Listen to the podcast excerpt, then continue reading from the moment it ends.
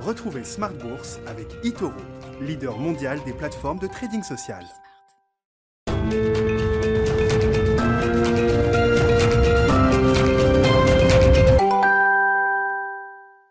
Et c'est reparti pour Smart Bourse, votre double dose quotidienne de marché en direct sur Bismart chaque jour à la mi-journée, 12h30, 13h et en fin d'après-midi la grande édition pendant une heure à partir de 17h. Au sommaire de cette édition ce soir, un vendredi rouge sur les marchés qui vient euh, ponctuer quasiment ce mois de novembre. Il y a encore deux séances en début de semaine pour conclure ce, mois de novembre qui euh, sera un mois, euh, allez, au mieux flat, voire négatif, avec un, CAC 40 qui revient sous les 6800 points en, en une séance aujourd'hui. On revient quasiment un mois en arrière. Il y a une semaine, le CAC était sur son sommet historique à près de 7200 points et on se retrouve donc euh, autour de 6760 points en cette fin de séance euh, en Europe pour le CAC 40. Journée rouge évidemment sur l'ensemble des euh, marchés actions, des baisses de 3,5, 4% environ. Séance de forte baisse en cours également à Wall Street avec une demi-séance. Hein. La clôture des marchés américains s'effectuera à 19h heure française tout à l'heure. On va bien sûr revenir sur cette séance du jour et en tirer le maximum d'enseignements possible peut-être euh, pour la suite avec toujours cette question tactique. Faut-il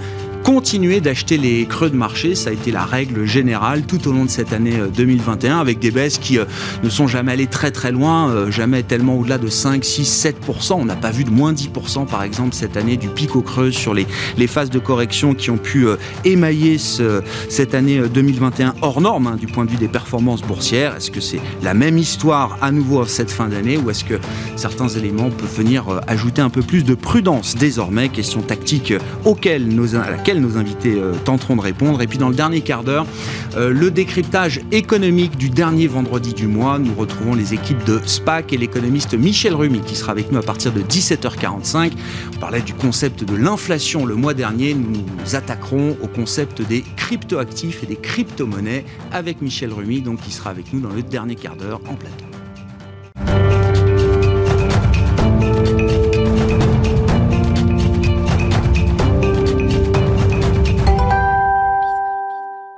C'est ce qu'on appelle une séance de sell-off, donc sur l'ensemble des classes d'actifs risqués et des marchés actions avec une baisse de plus de 4% pour le CAC 40 ce soir.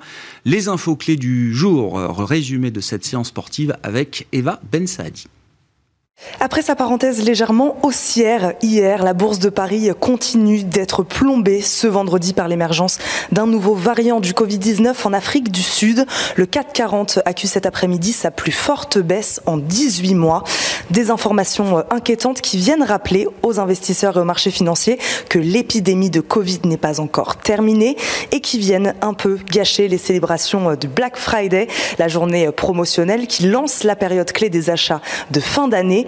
Fermé euh, hier pour la fête de Thanksgiving, Wall Street ouvre en baisse aujourd'hui pour une séance écourtée. Sans surprise, les compagnies aériennes américaines sont aux abois, ce nouveau variant menaçant de pénaliser le transport aérien mondial. En France, légère éclaircie aujourd'hui du côté des indicateurs. En novembre, la confiance des ménages est restée stable à 99 points, juste en dessous de sa moyenne longue période. Du côté des valeurs, toujours en France, les compagnies aériennes, là aussi, sont les premières à faire les frais de l'apparition de ce nouveau variant, alors que la Commission européenne envisage un blocage d'urgence des vols avec les pays d'Afrique australe. Matignon a de son côté annoncé que la France suspend à compter d'aujourd'hui les arrivées en provenance de sept pays de la région, emboîtant ainsi le pas au Japon, qui va renforcer ses contrôles aux frontières, et du Royaume-Uni, qui s'apprête à placer temporairement ce vendredi six pays africains sur sa liste rouge. Israël et Singapour ont également annoncé des restrictions sur les voyages. Air France KLM abandonne autour de 10%. Idem pour le groupe hôtelier Accor, l'avionneur Airbus et le motoriste Safran qui perd plus de 9%. Les banques sont-elles affectées par la baisse des rendements obligataires? Crédit Agricole cède près de 4%. Pareil du côté de BNP Paribas et Société Générale. A contrario, sont en hausse aujourd'hui les grandes valeurs du diagnostic. Le retour en force des craintes de prolongement de la pandémie remet les spécialistes des tests sous le feu des projecteurs. Eurofins Scientifique, qui a réalisé plus d'un milliard d'euros de chiffre d'affaires dans ses activités liées au Covid-19 sur les neuf premiers mois de l'année, alors qu'il visait le cap du milliard pour l'exercice 2021 entier. Bio-Mérieux qui s'est hissé au sixième rang mondial du diagnostic in vitro et qui revendique la position de numéro un dans les maladies infectieuses, est également sur le podium des fortes hausses du SRD avec des gains de plus de 6%. Enfin, du côté du Brent, la crainte de voir euh, de nouveau euh, le variant faire rechuter le marché du transport aérien et plus globalement freiner la reprise économique renvoie les prix du pétrole à leur niveau de début octobre. Tendance, mon ami, avec Eva Ben Saadi qui nous accompagne aujourd'hui pour Smart Bourse sur Bismart.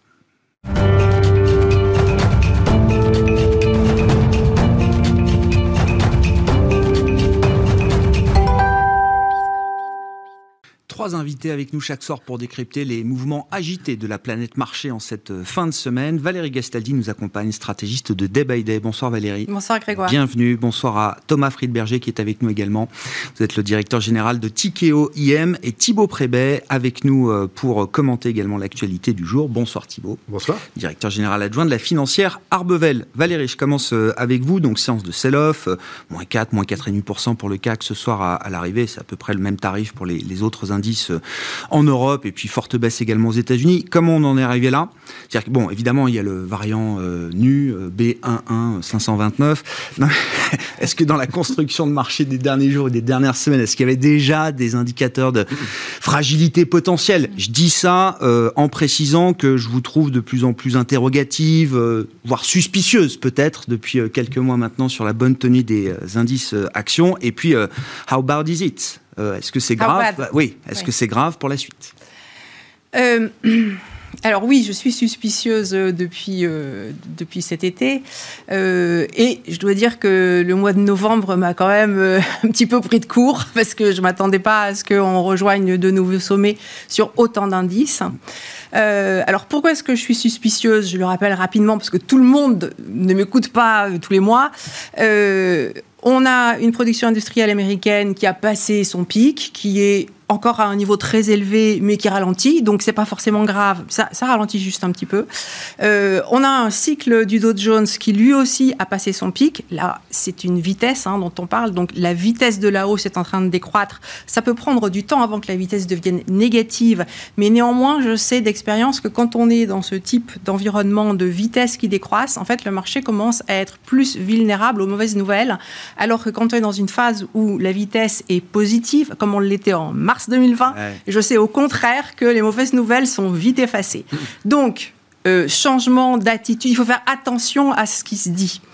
Euh, alors, quand j'ai mis ça en place, je m'intéresse à l'évolution du sentiment de marché, de la façon dont il évolue en lisant euh, les, euh, positions ouvertes sur, sur les options.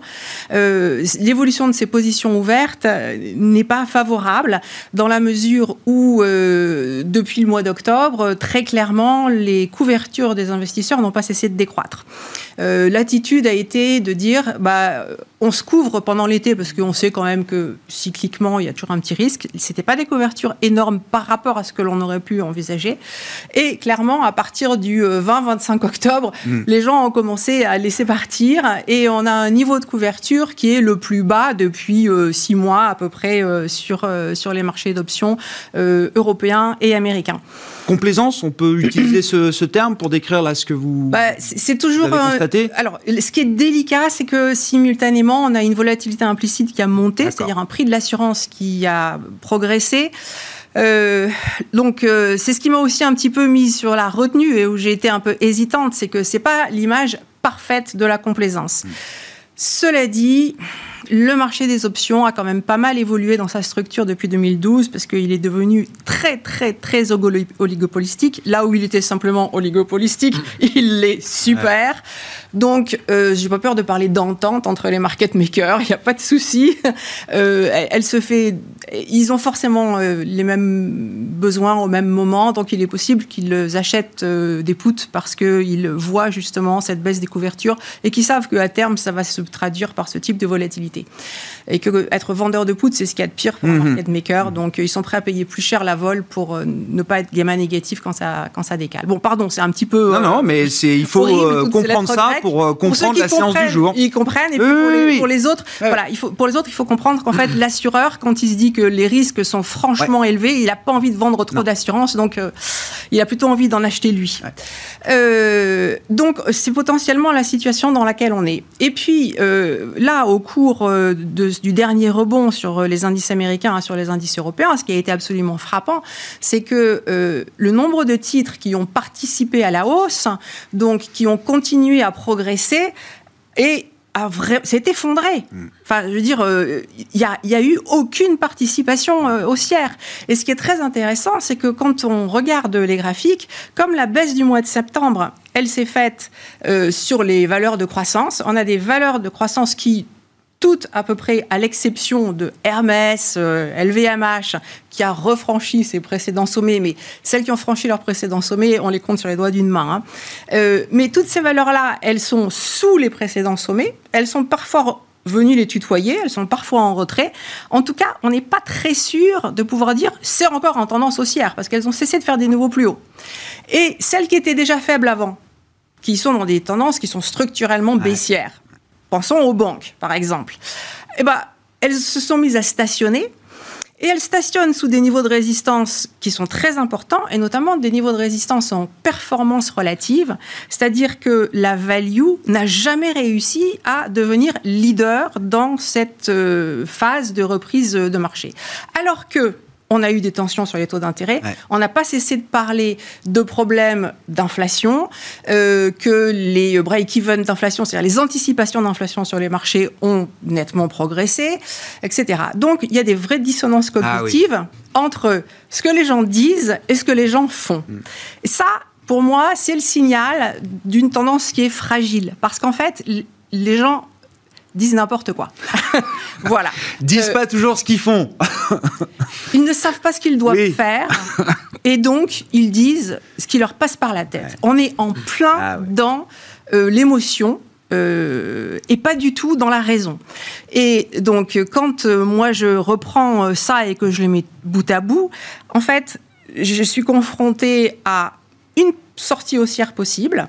C'est la value prend le dessus. C'est-à-dire les taux d'intérêt montent, mais que font les indices hmm.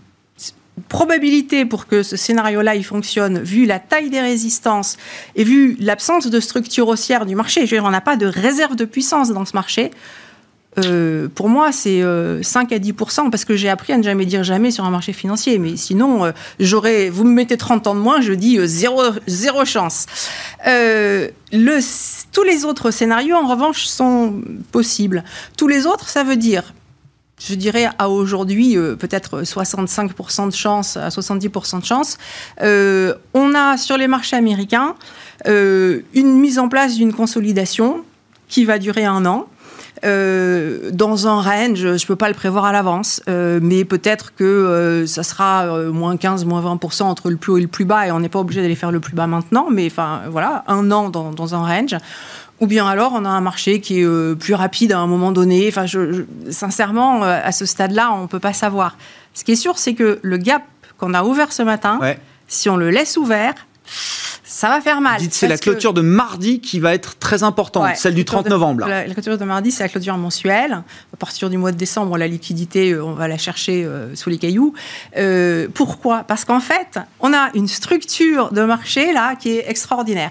1er novembre, on a ouvert un gap haussier. Et on a ouvert un gap haussier qui a fait que sur l'Eurostock 50 et sur le CAC 40, tout le reste du mois jusqu'à hier, toutes les cotations et on a eu des volumes hein, ce mois-ci sur les actions, sont toutes au-dessus de l'ensemble du mois d'octobre.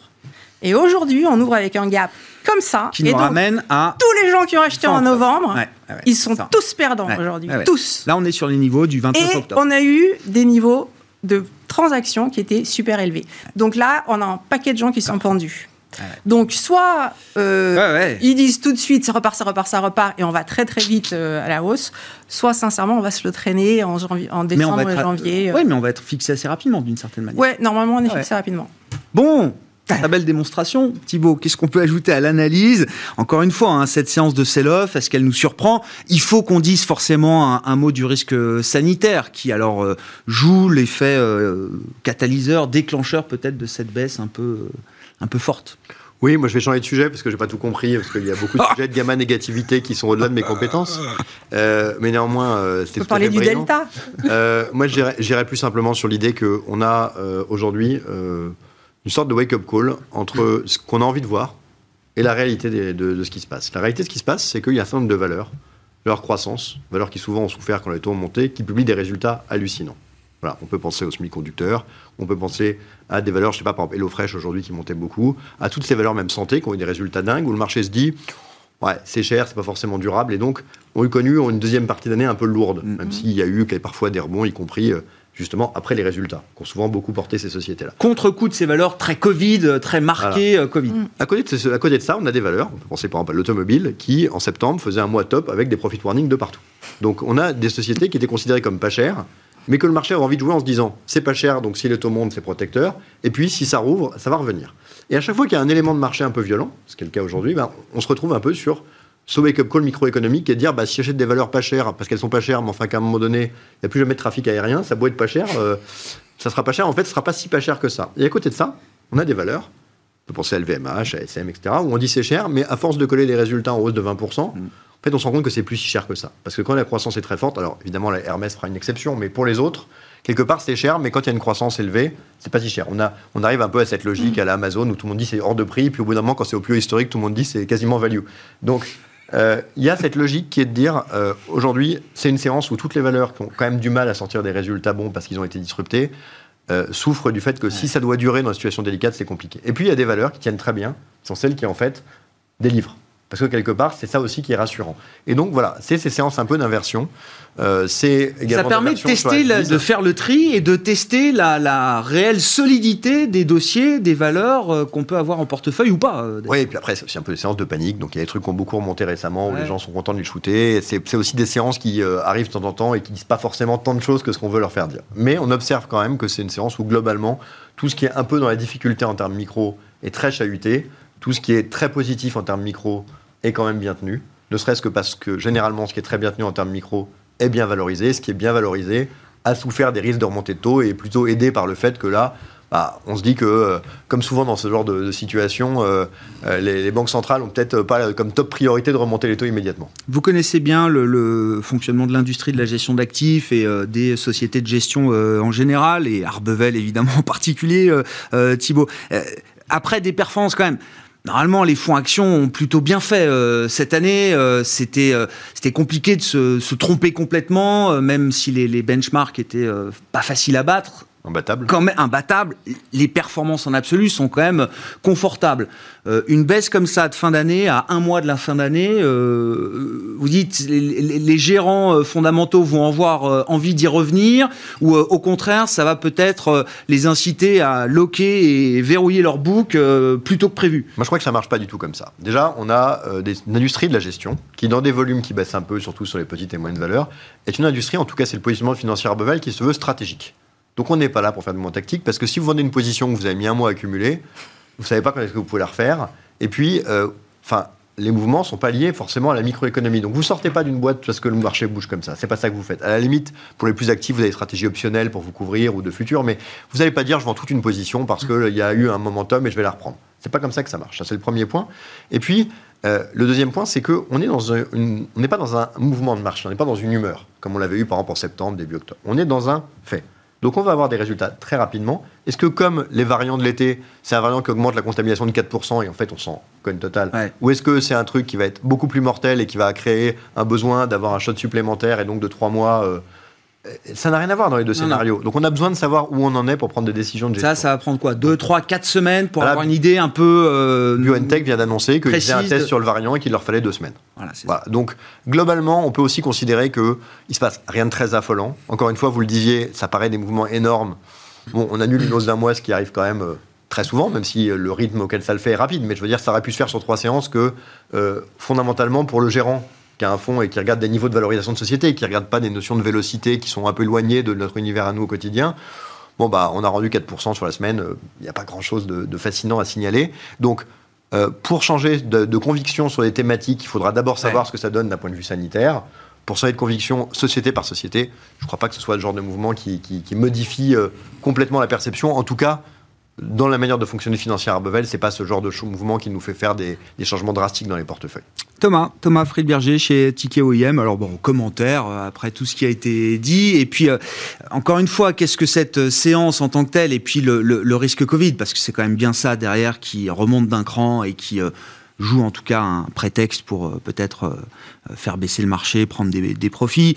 Euh, est-ce qu'il faut reconsidérer ce risque? Qu'est-ce que ça nous dit quand même de la manière dont les choses peuvent se dérouler pour la suite en termes de stratégie d'investissement?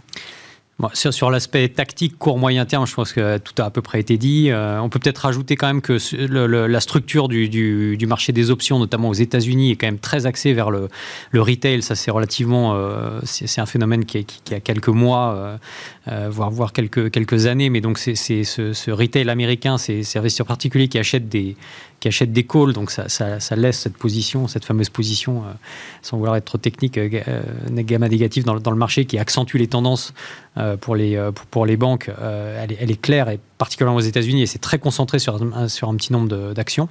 Oui, c'est ça. Il y a les options sur indice et puis il y a des options directement sur des grosses valeurs type Tesla ou autres qui sont massives aujourd'hui. Qui sont hein. massives, voire plus importantes que, les, que, sur, les, que, sur les indices. Bon, donc après, je, tout, tout, a été à peu près dit là sur le, sur le court moyen terme. Sur le long terme, ce qui, euh, ce qui est euh, peut-être euh, euh, intéressant de, de, de, regarder, c'est aussi que euh, le marché est un petit peu aussi dans le déni, je dirais, euh, du fait que on a probablement atteint un point d'inflexion dans la croissance des résultats des entreprises, en tout cas sur les vents dans le dos dont ont bénéficié ces croissances de résultats des entreprises depuis, depuis quelques décennies, le fait qu'il y ait moins de mondialisation, donc moins de capacité à optimiser, le fait que les taux remontent et que l'inflation quand même se, se, manifeste, même si elle est pas, ça sera peut-être pas de l'hyperinflation le fait que les taux d'imposition sur les sociétés euh, commencent à remonter, ou en tout cas s'harmonisent, tout ça, c'est des, vents dans le nez, je dirais, pour la croissance des résultats des entreprises. Et c'est vrai que l'effet de rattrapage post-Covid a été très violent. Et donc aujourd'hui, le marché, enfin jusqu'à présent, le, marché ne regardait que ça et se voile un petit peu la face peut-être sur euh, euh, ces, vents dans le nez qui viennent sur les tendances long terme de croissance des résultats des entreprises, sans compter le fait que ça sera plus compliqué de faire de l'ingénierie financière, que les États vont pas laisser non plus les entreprises trop opérer avec des niveaux de capitaux propre ultra optimisé parce qu'on voit bien ce qui se passe notamment sur le secteur aérien aux États-Unis où euh, finalement le package de sauvetage de l'État mm. euh, vient, vient compenser les 5 ans de rachat d'actions financés par de la dette euh, qui ont détruit du, capital. Et donc tout ça, plus le coût de la transition énergétique qui est, très... Mm. sous-estimé, mais quand on parle avec des entreprises en direct, ils vous disent quand même que le coût de reconvertir un appareil de production ou de l'adapter, je pense par exemple au secteur aérien, etc., n'est clairement pas négligeable. Hein.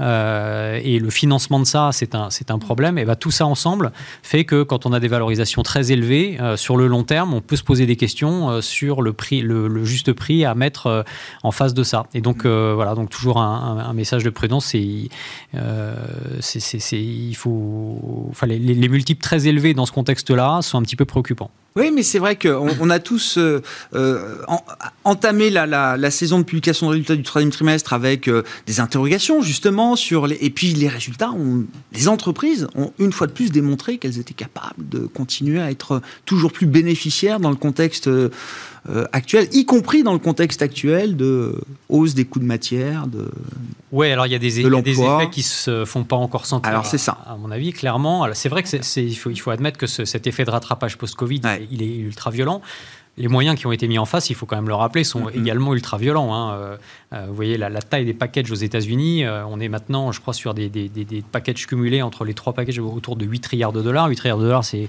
je crois, quatre fois le PIB de la France, quelque chose comme ça. C'est, plus, de, c'est plus du tiers du PIB américain, si je ne me trompe pas. c'est quasiment 10% du, du, PIB mondial. Quoi. Donc on est quand même.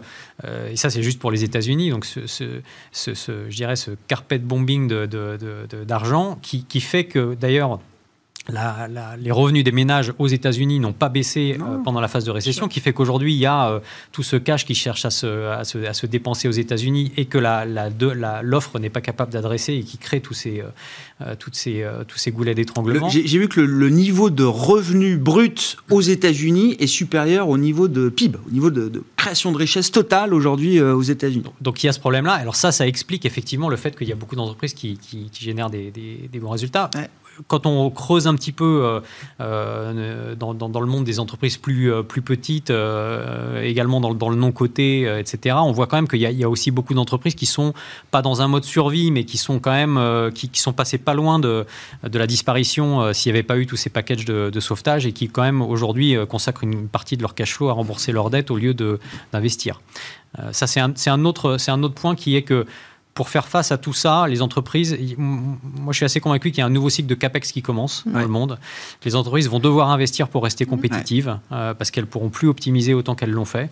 Euh, et ce cycle-là va déclencher de la dispersion qui est le, le, thème favori parce que euh, clairement, quand il y a le CAPEX, c'est un peu l'ennemi de l'investisseur bah en action. Bah et c'est les meilleurs management, les gens qui font la meilleure allocation d'actifs qui vont le mieux s'en sortir. Et ça, c'est quelque chose qu'il faut prendre en compte aussi dans la sélectivité. Mais d'une certaine manière, tant mieux pour l'économie réelle. Bah ouais. Oui, non, mais je, tiens à le rappeler quand même. C'est bien. Peut-être que ce sera plus compliqué pour les marchés financiers, mais c'est bon pour l'économie réelle. C'est un cycle d'investissement, euh, euh, une dynamique sur le marché du travail. C'est quand même bah, ce qu'on espère tous. C'est ce qu'on n'a pas eu depuis dix ans, quoi. C'est sain. Euh, c'est aussi bon pour la démocratie parce que si, quand on y réfléchit un peu, un peu plus d'inflation. Les périodes d'inflation, c'est des périodes en général où les inégalités se, contractent. Mm. C'est plutôt bénéfique pour les travailleurs et, c'est plutôt moins bien pour les pour les rentiers. Ça, ça viendrait juste compenser un tout petit peu 20, 25 ans, 30 ans euh, euh, de l'effet inverse. Euh, et, je pense que c'est assez bénéfique parce que les primes de risque compressées sont dans, les démocraties. Enfin, les, marchés dans les démocraties sont liquides, transparents parce que c'est des démocraties. La compression des primes de risque, c'est ça. Si on continue sur cette tendance de tout pour l'actionnaire et rien pour le travailleur, et eh ben, les démocraties seront déstabilisées par des votes, par des votes extrêmes. Et dans ce cas-là, les primes de risque, elles vont s'élargir. Donc, je pense que l'inflation, c'est pas si mmh mauvais que ça finalement pour l'équilibre général. Euh, il ne faut pas en mm. avoir peur. Il faut juste en tenir compte quand on investit. Thibaut, Thibaut Prébet, alors sur peut-être les, grands axes d'investissement 2022, et puis euh, je ne sais pas s'il y a un mot à dire autour des banques centrales, après euh, la description qu'on fait de l'environnement de marché macroéconomique et... politique, presque. Et politique, oui, j'allais dire, effectivement. Non, mais oui, après, c'est des sujets compliqués. Nous, on n'est pas forcément à la fois si inquiet que ça sur les marchés et à la fois si euh, rassuré sur l'inflation dans le sens où on pense qu'il n'y aura pas forcément beaucoup d'inflation, mais que l'inflation qu'il y aura, c'est beaucoup de l'inflation en matières premières liée à la transition énergétique. Et que l'inflation en matières premières liée à la transition énergétique, c'est quand même pas un gain de pouvoir d'achat génial pour tout le monde. Donc euh, il, faut aussi voir où va être l'inflation. C'est-à-dire qu'il n'est mmh.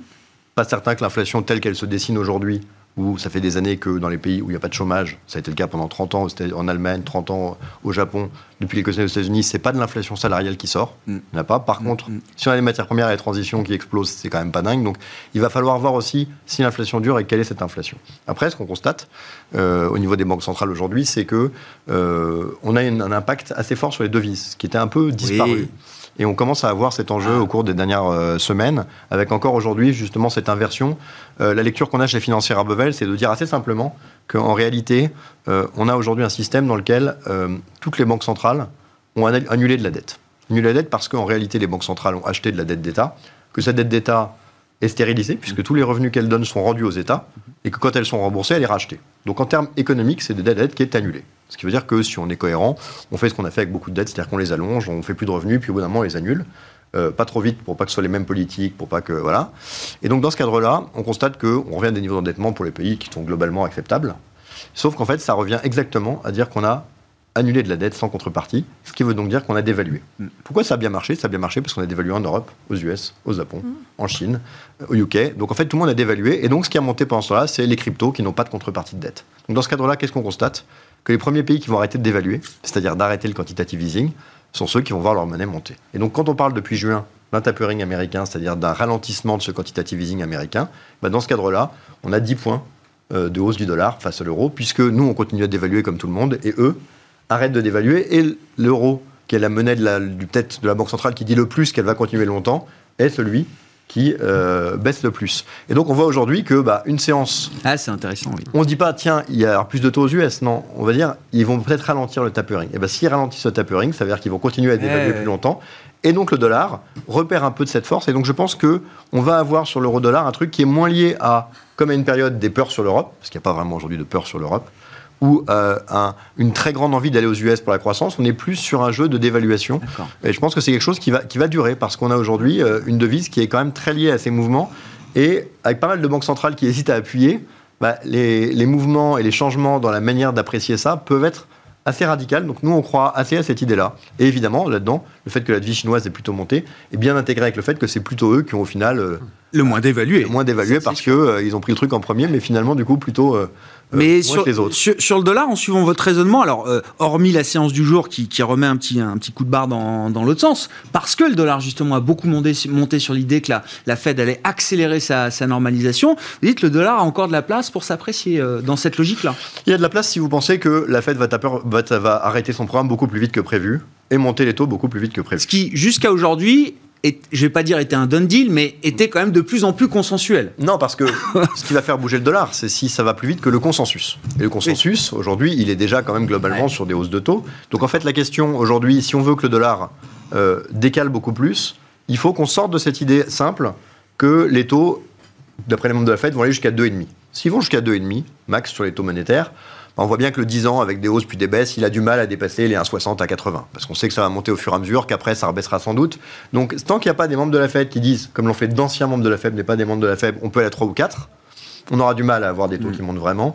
Et dans ces cas-là, je pense que du coup, le dollar aura du mal à aller beaucoup, beaucoup plus loin. Si on a un ou deux membres de la Fed qui disent Ah, 2,5 c'est peut-être pas assez, c'est peut-être 4, ce auquel, chez Financière Bevel, on ne croit pas. Il faudrait que beaucoup de choses aient changé dans le potentiel euh, économique américain pour que le taux d'arrivée terminal soit beaucoup Et ça plus serait haut. surtout euh, un sujet immobilier, parce que si on regarde bien aujourd'hui, il n'y a pas pour l'instant d'inflation salariale, ou en tout cas, il n'y a certainement pas d'inflation salariale inquiétante et qu'il faudrait juguler. Hein, si on commence à dire que les gens à bas salaire commencent à gagner Ouais. leur vie, c'est pas une urgence de freiner le mouvement euh, qu'on a attendu depuis quand même très longtemps et qui quand même se matérialise que moyennement. On n'a pas tellement envie de dire euh, on utilise de nouvelles matières premières pour la transition énergétique, il faut vite freiner ça. On a Biden encore qui a dit que la Fed était responsable de la transition énergétique. Alors maintenant, c'est les inégalités, la Top transition priority. énergétique, la croissance. on dit il y a trop de banques centrales, mais quand on voit les missions qu'on leur donne, euh, on voit pas très bien comment on en aurait moins. Vous Donc en fait aujourd'hui, la fait de, de réfréner, de faire monter les taux, le premier impact qu'on peut voir, c'est calmer un peu les achats sur l'immobilier américain, Ah ouais. qui sont un vecteur de fragilité pour l'économie américaine et mondiale. Si on sort de ça aujourd'hui, euh, des éléments qui justifient de monter beaucoup plus les taux, c'est-à-dire une inflation qu'on a envie de réprimer et qu'on peut réprimer par des moyens monétaires, on n'a pas des signaux dingues. Donc je pense qu'il ne faudra pas une tonne de, de stress sur cette nouvelle, euh, nouvelle- ce nouveau variant pour que la Fed recule un peu. Pour qu'elle accélère beaucoup, il faudrait à mon avis peut-être des données plus fortes Ouais, je comprends. euh, par exemple sur l'immobilier. On ne le voit pas, donc pas une inquiétude très forte à ce sujet-là, mais je pense que voilà, ce sujet des 2,5 sur les taux courts est à mon avis le sujet un peu déclencheur potentiel qu'il faut surveiller euh, sur la devise comme sur les taux longs. Sur le Forex, effectivement, on en a euh, très peu parlé euh, tout au, au long de cette phase pandémique, enfin, euh, crise pandémique, reprise, etc. Et c'est quand même le mouvement de cette fin d'année, Valérie. Comment vous le Hmm. regardez? Ben, en fait, pour moi, c'est pas porteur de beaucoup de sens, euh, dans la mesure où ça fait 5 ans que l'euro-dollar, en fait, il évolue entre euh, un 0,5 et un 18. Ouais. ou je sais plus trop bien. On est toujours en terrain connu. Non, non, mais bien sûr, on n'est pas sorti des, des zones connues. Voilà. De... Et euh, en fait, euh, les euh, explications macroéconomiques qui ont sous-tendu chacun des mouvements n'ont pas cessé de changer. Donc le prochain mouvement, ça sera pour une raison encore différente. Comme Thibault l'a dit, l'histoire actuelle, elle est arrivée un petit peu à, bout de course. Euh, donc ça sera une autre histoire qui fera bouger euh, l'euro-dollar. Et euh, il y a Enfin, je, je vois pas euh, de, de- pour le moment, il y a, a rien de significatif quoi euh, qui se soit passé. Je sais que ça, euh, ça peut choquer des gens parce que on, on vient d'un 18, euh, on a baissé jusqu'à je sais plus combien hier, un 13, un 12. Un 12,50, oui, Enfin, visiblement, voilà. c'est un gros Donc, niveau euh, déjà. Voilà. On vient de 1,20, Est-ce que 22 c'est en un- début d'année. Bon, Enfin, pour moi, c'est pas un gros mouvement et surtout, ça n'est pas un mouvement de tendance. On est toujours dans un équilibre qui existe euh, en gros depuis qu'on a des quantitative easing euh, de partout. Euh, et effectivement, si à un moment donné on a un signal clair de sortie de quantitative easing, ça peut potentiellement nous faire sortir d'un range. Mais pour le moment, c'est pas fait, Euh, et pas forcément dans le sens auquel on s'attend. C'est-à-dire que c'est pas celui qui Ah va bon faire le tapering en premier qui va, dont la devise va monter. Alors ça, euh, c'est ça, j'y crois pas du tout, parce que à vrai dire, celui qui va faire le tapering en premier, c'est celui qui va avoir la plus forte certitude de croissance. Celui qui a la plus forte certitude de croissance, il peut tout à fait avoir une devise qui s'affaiblit. Voilà. Euh, donc, pour moi, il n'y a pas de corrélation à anticiper. Ça, ça, ça pourra se remettre en place après, hein. mais les corrélations entre euh, spread de taux d'intérêt qu'on apprend à l'école et devise, elles sont très changeantes et elles peuvent aller à contre-courant de la théorie pendant des périodes de 6 à 18 mois sans aucun problème. Vous dites qu'il n'y a pas de nouvelle histoire pour vous là sur le, sur le dollar. je suis d'accord avec Thibault sur le fait que l'histoire qu'on a connue sur le, le, différentiel de vitesse de tapering, ça va être dur de pousser cette même histoire beaucoup plus oui, loin. d'aller beaucoup plus loin. Avec la même On a intégré une vitesse très rapide du côté de la Fed. Euh... Ouais, voilà. Donc euh, il va falloir trouver autre chose, mais c'est pas ça qui va empêcher le dollar peut-être, enfin donc l'euro de rebaisser à 1,05 dans trois mois. Peut-être, pourquoi pas, mais peut-être qu'on va remonter aussi euh, à 1,18 sur l'euro. Il n'y a rien qui soit euh, fondamentalement différent dans cet univers monétaire que l'on connaît depuis plusieurs années. Thomas, si on regarde la situation du point de vue des devises et du dollar, bien sûr, euh, alors euh, encore une fois, je rappelle toujours, un 22, c'est le consensus en début d'année disait un 30, un 35, un 40 grand débasement, grande dépréciation du dollar. Bon, ça a été un contre-pied majeur quand même de, cette année. Euh, qu'est-ce que vous en dites chez TICOM Et puis, euh, partant du dollar, comment vous regardez peut-être la situation de, certains émergents? On en a parlé beaucoup cette semaine, la Turquie toujours un peu la même histoire, mais voilà, à chaque fois, c'est quand même assez soudain, assez violent, sur la lire turque, bien sûr. J'ai vu que le Mexique aussi commençait à frémir un peu. Effectivement, c'était le consensus en début d'année. On en avait parlé d'ailleurs en début d'année et nous, on était un petit peu plus conservateurs que ça. On disait que finalement, le dollar, euh, comme devise de. Garder encore un peu d'intérêt bah encore un peu, d'intérêt. On est bien content. Euh, même si c'est pas notre métier de faire des, paris sur les devises. C'est vrai que la, ligne de crête pour les banques centrales, pour toutes les banques centrales, y compris la Banque centrale chinoise d'ailleurs, elle est, elle est assez fine. Hein comme je sais qu'on aime beaucoup la Corse, j'oserais dire qu'elle est aussi friable qu'un canistrelli dans un verre de myrte. Euh, mais euh, particulièrement pour la Chine, parce que la, Chine, euh, avec la, situation du marché de l'immobilier, est quand même dans une situation assez, assez compliquée. On sait que la, Banque centrale de Chine n'aime pas l'inflation, elle est assez proche de l'ancienne Bouba, enfin de la Bouba, de la Bundesbank dans ce, dans ce, dans ce domaine-là.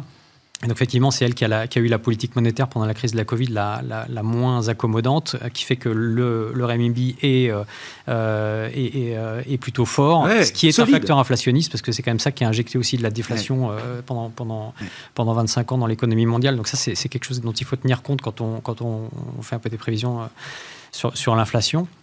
Euh, et puis, euh, euh, et puis sur les sur les marchés émergents, effectivement, on voit que bah, c'est toujours un petit peu les mêmes pays en, les suspects habituels, comme on dit, c'est ça, qui, se, qui, qui sont qui sont les plus qui sont les plus les plus vulnérables. La situation du Mexique, alors au Mexique, la situation économique est, assez compliquée, alors qu'à côté, on a un pays qui qui est en forte qui est en forte croissance. mais effectivement, ce, du côté des émergents, ça va ça va pas être facile non plus à, à gérer. Ça va beaucoup dépendre de la trajectoire des taux réels, probablement. Euh, et, si ce sont des suspects habituels, euh, Turquie, Mexique ou, d'autres, euh, c'est-à-dire on connaît l'histoire, on sait déjà comment ça se termine. Est-ce que c'est des risques de contagion? Alors je ne veux pas employer le mot systémique, mais encore une fois, la Turquie, le Mexique, c'est pas des petits pays. La Turquie, c'est c'est un grand pays émergent, c'est même un grand pays tout court aujourd'hui.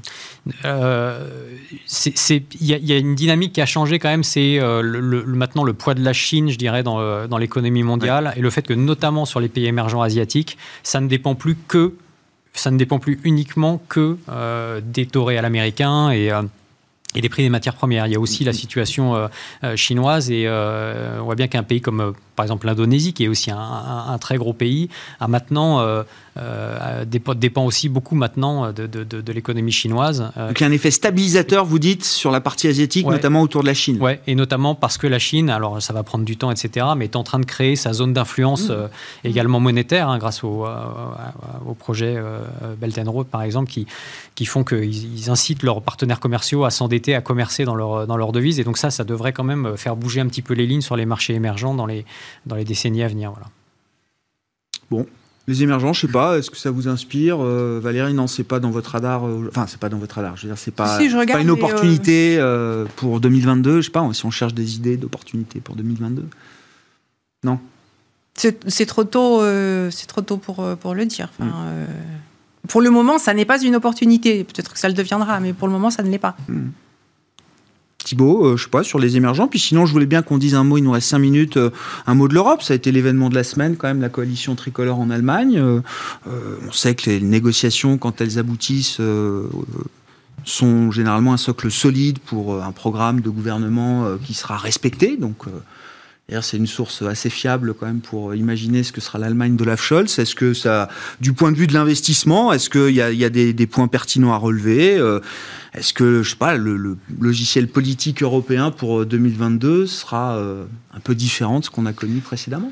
Point de vue marché, je crois que l'Allemagne, c'est surtout un sujet énergétique. Voilà, le sujet énergétique et le sujet, le mix, euh, voilà, tous ces sujets sont des sujets où l'Allemagne a été pionnière, essaie de se dépatouiller en expliquant qu'elle va faire, euh, oui, du gaz, mais bon, du gaz bio euh, avec l'hydrogène et compagnie, euh, qui globalement pour l'instant reste du gaz, euh, pour essayer de se passer du nucléaire. Et là, il y a des enjeux sur la taxonomie, dans le rapport de force avec l'Allemagne, qui est euh, moteur pour les années à venir. Si on sort de ça, le politique, c'est quasi exclusivement du bruit d'un point de vue marché.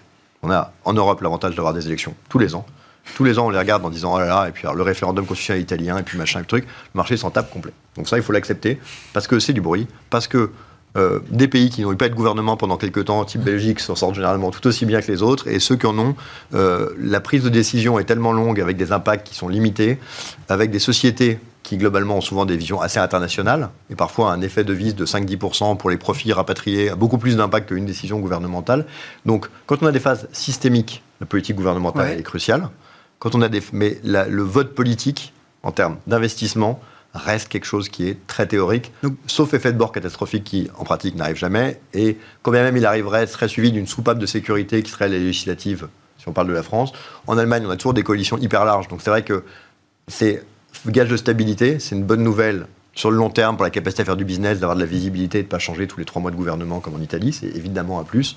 Mais euh, considérer que pour les marchés, ça va être un vecteur de réaction fort, je crois que c'est malheureusement euh, pas très réaliste compte tenu du passé. On se rappelle que on a réussi à faire bouger le marché trois mois avec le Brexit et qu'ensuite euh, on a décalé. On s'est rendu compte que maintenant la fonction de réaction, quand elle durait 3-4 heures sur une élection, c'était déjà bien. Donc je crois que c'est une bonne nouvelle et que le sujet qu'il faut continuer à surveiller, c'est le sujet énergétique, qui est le seul vrai sujet politique de la période actuelle, avec peut-être, mais vous l'avez évoqué avant très justement, mais c'est plus souvent un sujet US, le sujet de l'imposition des sociétés qui évidemment a un impact fort. Non, En mais- euh, énergétique, au-delà de ça, je. Ouais, je me, je sais pas, je me, je me disais après justement le, le stress test euh, Covid où des choses ont avancé euh, justement euh, du fait de la, catastrophe euh, pandémique. Est-ce qu'il n'y avait pas l'idée qu'on pouvait capitaliser un peu sur euh, une Europe qui se remettait un peu en marche? Il y a, enfin, je veux dire, les, les, projets et les dossiers qui doivent permettre de compléter l'intégration européenne, ils sont tous là encore sur la table.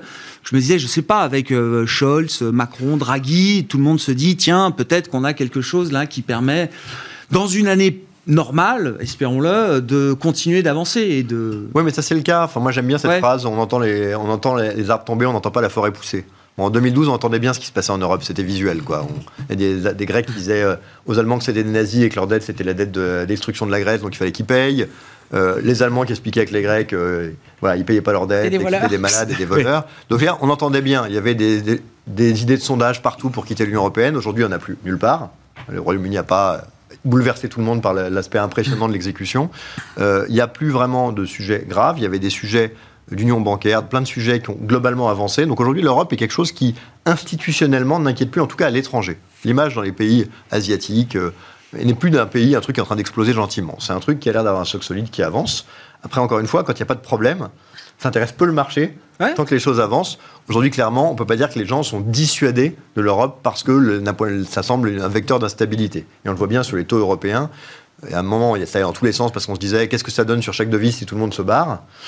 Bon, aujourd'hui, c'est plus vraiment une thématique forte. Donc, euh, politiquement, voilà, moi, je reste sur cette idée de l'énergie, le reste, ça n'a Ouais, pas ouais, changé grand-chose à notre vie. Ouais. Je, je vous vois acquiescer, euh, Thomas, mais c'est vrai. Enfin, je veux dire, le, risque souverain, le risque institutionnel en Europe, on va pas se retrouver avec euh, ce risque qui va revenir dans une phase d'après-crise. euh, je sais pas, qui pourrait présenter aussi des difficultés. euh.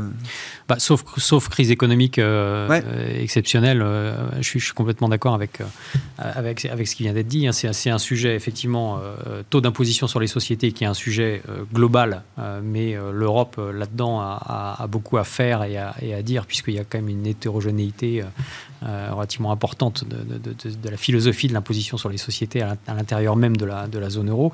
Et puis un sujet énergétique, et en particulier Mm. un sujet allemand, où clairement l'Allemagne va devoir probablement faire un choix entre l'orthodoxie budgétaire et la transition énergétique. Euh, et c'est là où, et qui d'ailleurs peut déclencher un moteur de Bien plus, sûr. de plus de, de déficit budgétaire en Allemagne, et donc plus de stimulus sur le sur l'économie de la, de la zone euro, mais c'est avant tout effectivement un, sujet énergétique. Merci à vous trois. On s'arrêtera là euh, pour ce soir au terme de cette euh, séance de sell-off. On le rappelle, euh, sur les marchés, c'était le point de départ de notre discussion. Le CAC a clôturé en baisse de quasiment 4,5% à 6760 points ce soir. Valérie Gastali était avec nous en plateau, stratégiste de Day by Day. Thomas Friedberger, directeur général de TIC et Thibaut Prévet, directeur général adjoint de la financière Arbevel.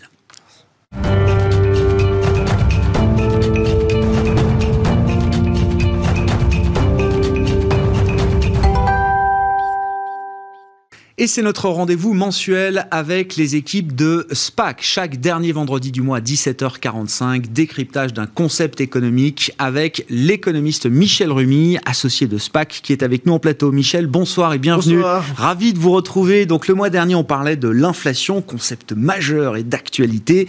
On s'intéresse aujourd'hui alors aux cryptoactifs, aux crypto-monnaies très intéressant parce que là, c'est une des grandes nouveautés de ces euh, dernières années dans le, paysage économique au sens large et le paysage financier euh, notamment. Qu'est-ce qui définit pour vous, on commence à avoir un peu de recul quand même, qu'est-ce qui définit pour vous, Michel, une crypto-monnaie? Alors, euh, première des choses, dans une première approche, on va dire que c'est un, un actif qui s'échange entre pairs, c'est-à-dire sentir de confiance. D'accord C'est-à-dire que notamment, on ne met pas les, les, banques au milieu. Et donc, on s'échange, par exemple, des, de ce, ce type de, de, de, support, on va dire cela comme ça. Mais en fait, il y a, comme il n'y a ni monnaie, ni, euh, ni billets, ni pièces, en fait, le transfert de propriété, en fait, s'effectue à travers une technologie qu'on va appeler la blockchain, mmh. qui permet de garder sous une forme de chaîne de blocs tout l'historique des paiements, depuis le début de l'émission, on va dire, sous forme décentralisée, sécurisée et transparente. Et la sécurité des, et l'authenticité, la validation de, ces transactions se fait, se fait à travers un, un processus de cryptographie qu'on appelle le minage. Et donc, c'est ce qui fait, qui caractérise un peu ce que c'est qu'une crypto-monnaie d'une certaine manière. Cette blockchain qu'on peut définir un espèce de grand livre de compte ouvert, inviolable. Tout à fait, tout à fait. Pour qui permet d'enregistrer voilà les transactions au fur et à mesure. C'est comme si on partageait des documents PDF, donc inviolables au plus grand nombre à travers les outils informatiques qu'on D'une certaine qu manière, dirais hein. que c'est comme lorsque, par exemple, pour prendre une analogie avec la vie de courante, c'est dès lors que la banque centrale a émis le billet. Sur le billet, il est écrit toutes les transactions que Grégoire a fait. On va dire, ouais. si, si, c'est Ouais, ça, mais la Banque centrale, oui, oui. puis centrale avec Michel, puis etc., etc. Donc, c'est le livre de compte d'une certaine manière. Voilà. Est-ce qu'il y a des caractéristiques alors euh, spécifiques à, à, à signaler? Et puis, est-ce que ces crypto-actifs, ces crypto-monnaies sont reconnus? Dans quelle mesure ces actifs sont reconnus aujourd'hui? Alors, c'est ça le grand problème. Elles sont, euh, elles, on les appelle crypto-monnaies, mais elles ne recouvrent pas la fonction, les fonctions traditionnelles Ça. des monnaies. C'est ça qui, qui fait que on, on est un peu. Alors, les fonctions traditionnelles, c'est le prof qui parle, ça va être étalon de mesure, c'est-à-dire qu'on peut exprimer euh, tout, tout bien en une monnaie, donc l'euro ou dollar, mais on peut aussi l'ex- l'exprimer en bitcoin. Par contre, il y a deux autres euh, fonctions traditionnelles qui sont notamment la réserve de champ, la réserve de valeur, de réserve valeur. de valeur, pardon. Hein c'est en fait le fait, c'est on répond à la question pourquoi gardez-vous aujourd'hui votre billet de 20 euros, voire plus, euh, et que vous allez le garder cette semaine, etc. Parce que vous avez une conservation du pouvoir d'achat. Et cela n'est pas dû en fait avec les, les crypto-monnaies parce que euh, grande, du fait de la grande volatilité.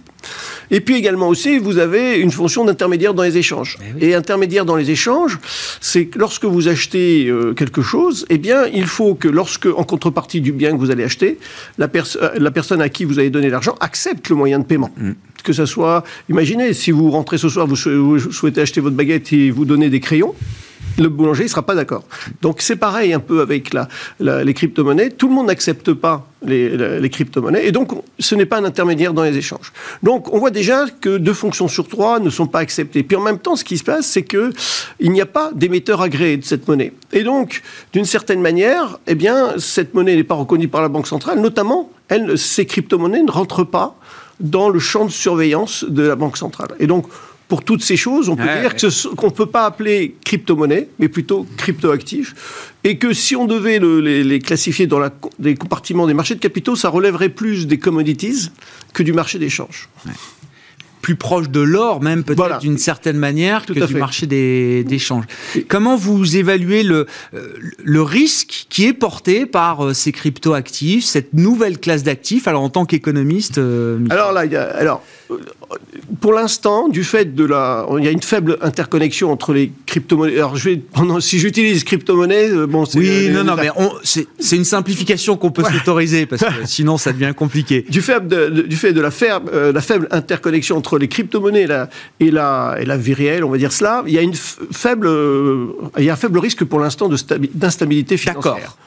Mais C'est pas un risque pour le système financier non, aujourd'hui. non, en même temps, quand on regarde, le, par exemple, la, la capitalisation du marché, c'est euh, 3 000 milliards de dollars, il y a, bon, pour 11 000 à peu près euh, crypto-monnaies, donc il n'y a pas assez, on va dire, c'est pas quelque chose de fortement déstabilisateur. Mais à supposer qu'il y ait un grand essor dans l'usage des, des, crypto-monnaies, ça peut poser notamment euh, des problèmes au niveau de l'application de la politique monétaire. Par exemple, si du jour au lendemain, on, échange, par exemple, beaucoup d'euros contre le Bitcoin, pour faire simple, et puis d'un seul coup, euh, pour des raisons de défiance, euh, on se démarque de- du Bitcoin et on veut demander des, des- des euros. D'un seul coup, on voit dans le monde réel beaucoup de- d'euros et ça peut déstabiliser un peu, notamment l'inflation et la croissance que, que vous avez abordé précédemment. Ouais. Donc ça peut poser ce type de problème. Également aussi, bien sûr, il y a le risque en capital du fait que euh, il y, a, il y a de fortes euh, instabilités.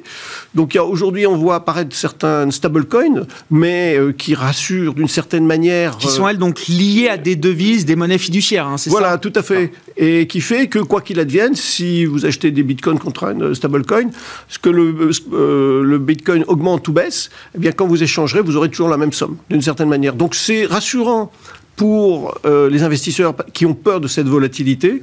Puis en même temps, train de stratégie en fait d'investissement, c'est que lorsqu'il y a des turbulences sur le marché, eh bien vous pouvez acheter ces stablecoins en attendant que le vent passe et puis vous revenir revenir sur le marché puisque vous savez que vous conservez votre, la valeur en capital. Voilà. Quel avenir vous imaginez pour ces euh, crypto-actifs, crypto-monnaies, comme on le dit d'ores et déjà euh, aujourd'hui, sans qu'elles soient euh, Voilà. purement théoriquement des, euh, des devises et des monnaies? Eh bien, euh, alors si on regarde euh, ce qui se passe, c'est que déjà les, toutes les institutions financières, plus ou moins, ont des fonds d'investissement dédiés à ce type de, de- de- je dirais, de, d'actifs. Donc déjà, euh, il n'y a pas de fumée sans feu, on va dire ça. Puis également aussi, il y a une autre fumée qui est plus intéressante, c'est toutes les monnaies digitales de banque centrale l'euro numérique, euh, le yuan numérique, etc., qui euh, risquent de, de- de- de- de- d'engranger et de développer ce type de, de support. On s'intéressera plutôt à la blockchain, beaucoup plus qu'on va dire euh, qu'au Bitcoin. Et donc, il est vrai que la blockchain, qui est vraiment la valeur ajoutée dans, dans ce Mhm. principe-là, qui intéresse. Et puis également, vous avez euh, euh, récemment, par exemple, Facebook a créé sa Diem et Libra, qui là aussi, aussi donne un essor à, à ce type de monnaie. Ouais. Et donc, il y a, on va dire qu'il y a un bel avenir. Bon, il faut aussi avoir un bon cardiologue si vous, spé- si vous spéculez sur les, les bitcoins. Il faut pas regarder tous les jours, faut Voilà. pas regarder trop souvent. Non, mais vous dites c'est intéressant parce que effectivement, on voit des banques centrales et notamment, alors euh, Benoît Curé est l'emblème au sein de la Banque des règlements internationaux qui essaye d'accélérer un petit peu la prise de conscience euh, du côté des, des banques centrales parce qu'il dit euh, voilà, c'est- maintenant qu'il faut vous occuper de ce sujet. Alors peut-être en matière de sup- supervision pour les cryptos et puis pour développer vos propres monnaies de banque centrale euh, numérique. Euh, euh, les, les monnaies, le- l'euro numérique, le yuan numérique. Est-ce que ça va signaler la fin des crypto-devises, du bitcoin? Non, c'est pas ce que vous dites. Non, non, non, non. L'idée, c'est quoi? C'est qu'on voit, il faut toujours comprendre que la finance avec un grand F a toujours suivi les évolutions technologiques, que ce soit euh, les, les- les- on va dire euh, les billets auparavant, la carte bancaire, et aujourd'hui euh, il y avait l'internet. Maintenant c'est les, on va dire le support de la blockchain. En fait, le- l'euro numérique, ça va être quelque chose de parallèle à, à l'euro, simplement, je parle de l'euro, Oui, oui, et oui. dans l'idée où, en fait, on pourrait détenir ce, ce- ce type de crypto-monnaie, mais avec un compte directement à la Banque centrale, il sera sécurisé, donc il n'y a pas de problème. Le problème qui peut surgir, c'est que les banques commerciales disent, bah oui, mais du coup, bah, nous, comment on fait gagner notre argent? Et d'autre part, euh, parce que bah, du coup, euh, il n'y a pas de frais de compte, on va dire ça comme ça. Et puis également aussi, en cas de turbulence, eh ben, il y a un refuge à la Banque centrale. Et donc, aujourd'hui, on envisage plutôt qu'un euro numérique avec un, un montant, un plafond, d'une certaine manière, ou euh, à peu près 3000 euros, où on ne pourra pas excéder. Et si vous mettez plus, vous avez des commissions, histoire de permettre à tout le monde de, que le soleil brille pour tout le monde, on va dire ça comme ça. Non, mais on voit bien aussi les réflexions qui sont menées chez les banquiers centraux euh, dans euh, la gestion des crises.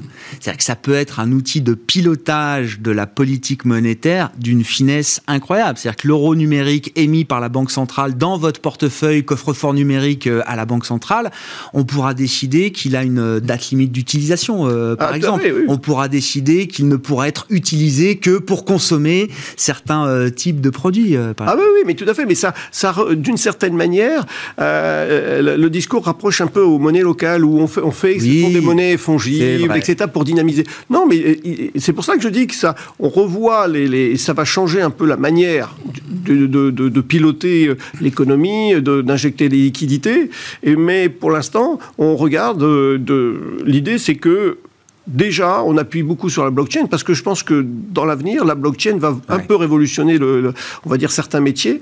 Et donc, il faut s'habituer, comme le portable, le téléphone portable, le mobile a changé, et de même que le portable aussi, euh, euh, ordinateur a changé. Donc, c'est ça qu'il faut- qu'on vient de voir, et que ce- ces blockchains et ces cryptoactifs risquent aussi de modifier un peu la façon de, de- on va dire, l'économie monétaire et C'est ça. financière. Au fur et à mesure où les usages vont se multiplier et vont être euh, expérimentés, mis à l'épreuve. Alors, euh, blockchain, c'est aussi euh, ce qui génère les NFT aujourd'hui. hein. Oui, voilà, par exemple. Donc, on voit que les usages grand public notamment sont en train de se, se multiplier Ah, et tout à de s'ancrer dans euh, et de, de créer des révolutions euh, de ce point de vue-là. Tout à fait. Et si on regarde un peu le marché de- des- des crypto-monnaies au sens large, eh bien, on, on retrouve à peu près la même structure et Ouais. les mêmes risques qui se trouvent sur des marchés traditionnels. Et c'est ça qui, qui convient de voir qu'il faudra s'habituer à, à un nouvel actif, comme ça, de cette manière. cycle d'adoption qui est en train de, fait. mûrir autour de la technologie blockchain et de ses applications, dont les, les crypto-monnaies. Qu'est-ce qui fait bouger les crypto-monnaies euh, ou les crypto Ah, ça, ça, c'est- Est-ce qu'on a trouvé enfin une corrélation avec quelque chose ou pas? Non, corrélation, pas au sens. euh, en fait, l'idée, c'est, euh, première des choses, c'est euh, que des déclarations de personnes ayant une grande influence. On va rester, ce sont des On a vu ce qui s'est passé avec Elon Musk. Bien sûr. Mais on voit également aussi, lorsque les banques centrales euh, interdisent, ce qu'on a vu avec la Chine ou avec euh, ou, ou compartimente ou ré- réduit l'influence de l'utilisation de, de ces euh, crypto-monnaies, eh bien, ça fait monter ou descendre. Ça, c'est déjà quelque chose d'élément, euh, on va dire, intangible. Également aussi, il y a le sentiment de marché. Si vous avez certitude, s'il y a un grand sentiment de marché que ça va monter, eh ben, vous ne pouvez pas aller à l'encontre de cela. Et donc, c'est déjà ces deux éléments qui font que euh, on va avoir, euh, il faut suivre. Après, tout dépend de la stratégie, euh, on va dire. Est-ce qu'on est sur long terme, sur euh, court terme? Après, euh, il y a aussi des instruments qui viennent. On voit qu'il y a des marchés à terme, on voit des stablecoins. Donc après, on commence à peaufiner sa stratégie, et non plus, euh, peut-être, on a des ETF également. Donc on n'est pas nécessairement euh, investi directement, mais on peut s'intéresser aux, aux variations de cours. Quoi. Bon, effectivement, une classe d'actifs là qui gagne en, en densité, en maturité, même si ça reste quand même très jeune et Oui. petit encore à l'échelle des marchés financiers globaux euh, aujourd'hui. Moi, comme je dis toujours, imaginez, il y a, il y a dit, euh, près de 12-13 ans, le Bitcoin qui valait 14 cents, c'est maintenant ce qu'il vaut. voilà. Donc on va Tout ce voir. qu'on a raté depuis.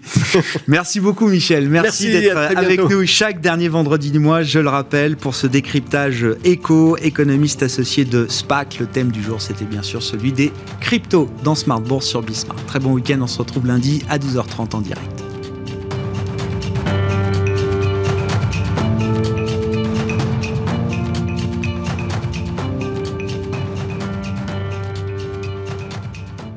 C'était Smart Bourse avec eToro, leader mondial des plateformes de trading social.